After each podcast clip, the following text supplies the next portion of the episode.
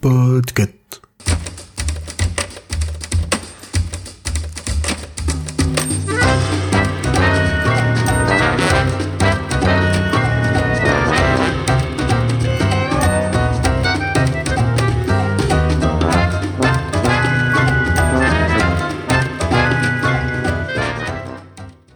Salut mes adorateurs de Godzilla, ici Corée et aujourd'hui j'ai l'immense plaisir de vous faire découvrir la société protectrice des kaiju, un livre écrit par John Scalzi et traduit par Victorien Obino pour une publication en France chez La Talente depuis le 20 avril 2023.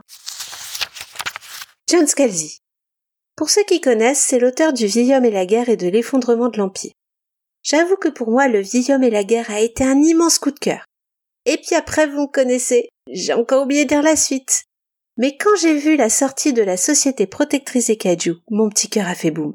C'est ainsi qu'en avril, j'étais là à valider mon achat chez La Talente en me disant que ce serait vraiment, vraiment une lecture idéale pour l'été. Mais reprenons les bases, voulez-vous? C'est quoi un kaiju En japonais, ça veut dire bête étrange. Pour vous la faire courte, c'est le monstre à nous, les Européens. Et au Japon, le kaiju exorcise une peur très concrète pour eux, le nucléaire. Rappelons-le, pour ceux qui n'ont pas suivi au cours d'histoire, vous avez le droit, ou qui n'ont pas vu le film Oppenheimer, là, je vous juge un petit peu pardon. Cette peur est plus que légitime puisque Hiroshima et Nagasaki ont reçu chacune en 1945 un hubbard des plus malencontreux, une jolie bombe atomique avec les remerciements du gouvernement américain. On pourrait penser que ça les aurait achevés, en plus d'avoir changé la vision de la géopolitique mondiale. Mais que dalle 1954 sortait le magnifique Godzilla, et c'est pas la version où j'aurais autant de nous montrer qu'il parle très bien l'américain. Ah, you call this coffee? I call this America. Et aujourd'hui encore, la production cinématographique et animée est encore bien fournie. Il me suffit de citer par exemple Pacific Rim ou mieux encore, l'attaque des titans. Si vous voulez mon avis, et je fais encore partie de la génération qui a peur du nucléaire car je suis née avant Tchernobyl et je pense même que c'est un de mes plus vieux souvenirs de Flash Info. Les kaijus font partie de notre mémoire collective de cette ère. Et oui, allez voir la série de Tchernobyl. Comme la génération d'après a peur du terrorisme et celle de mes enfants aura peur du réchauffement climatique et des pandémies. Alors pourquoi écrire et lire La Société protectrice des kaijus? Un revival de la peur du nucléaire avec cette menace que suscite la guerre en Ukraine face aux Russes? Une appropriation culturelle de la part de l'auteur? Je ne pense pas. John Scalzi nous a fait un petit tour de magie en reprenant nos vieilles peurs pour parler d'actualité et je vais vous le montrer. Regardons le synopsis. Ils sont gros, ils sont méchants, ils sont menacés d'extinction. Jamie accepte immédiatement le job que lui présente Tom, travailler pour une société protectrice des animaux plutôt que de livrer des commandes sur son vélo. Seul problème, ces animaux sont des kaijus. On commence le roman avec des phénomènes qu'on connaît bien en ce moment. Jamie est un cadre dans une société de livraison concurrente à Uber. Il communique à son boss une super idée de développement à l'entrée du Covid-19 dans notre quotidien. Son boss lui valide, le vire et revend sa société pour des milliards. Et Jamie, lui, se retrouve à livrer des repas pour le concept qu'il a inventé. Il revoit Tom, un ancien camarade d'université, et Tom lui propose un job bien payé protéger de gros animaux de l'extinction. Par ce travail, on va découvrir plusieurs choses. Les kaiju existent bien dans un monde parallèle et une ONG s'est formée pour les protéger. Mais pourquoi protéger des monstres qui ne voient en nous que de vulgaires moucherons? Parce que c'est fun Parce que le sacro-saint TGCM, ta gueule c'est magique, a encore frappé? Non. Parce que sur cette terre parallèle, il n'y a pas eu la fameuse comète qui a détruit les dinosaures. La Terre des kaiju est une illustration potentielle de ce qu'aurait ressemblé notre planète s'il n'y avait pas eu cette anomalie. Alors il faut l'étudier. Et je dois avouer que l'idée est complètement dingue et j'aurais adhéré sans même hésiter.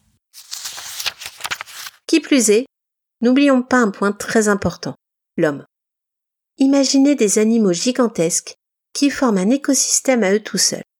Et ils ont en eux un réacteur nucléaire naturel, ce qui explique la possibilité de leur gigantisme.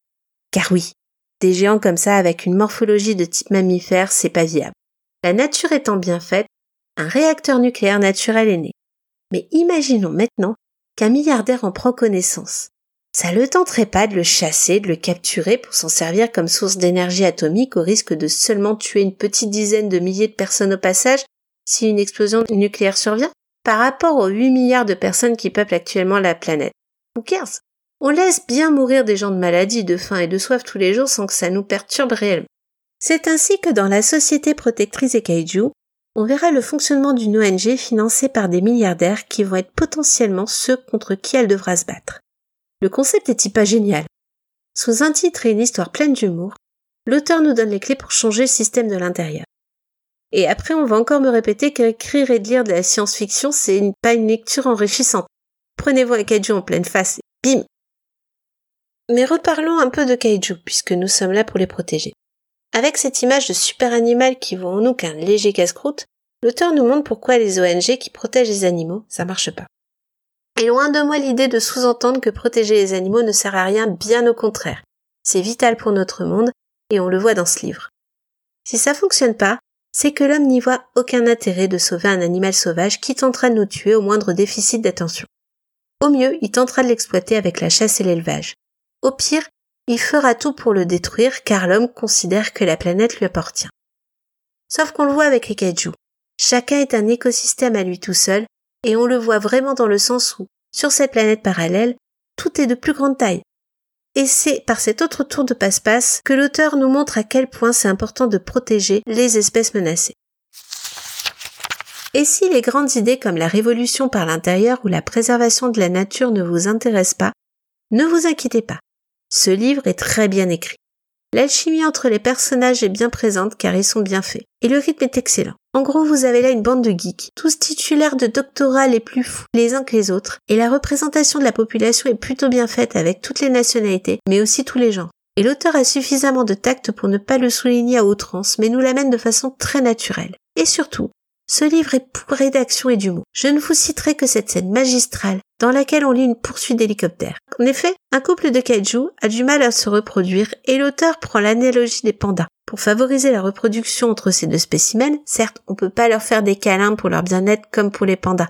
Mais Jimmy a la charge de leur balancer des phéromones pour les ambiancer un petit peu. Sauf que pour amener un kaiju à un autre, faut bien qu'ils suivent quelque chose. Je vous quitte en vous laissant imaginer cette scène d'un kaiju en route poursuivant un hélicoptère.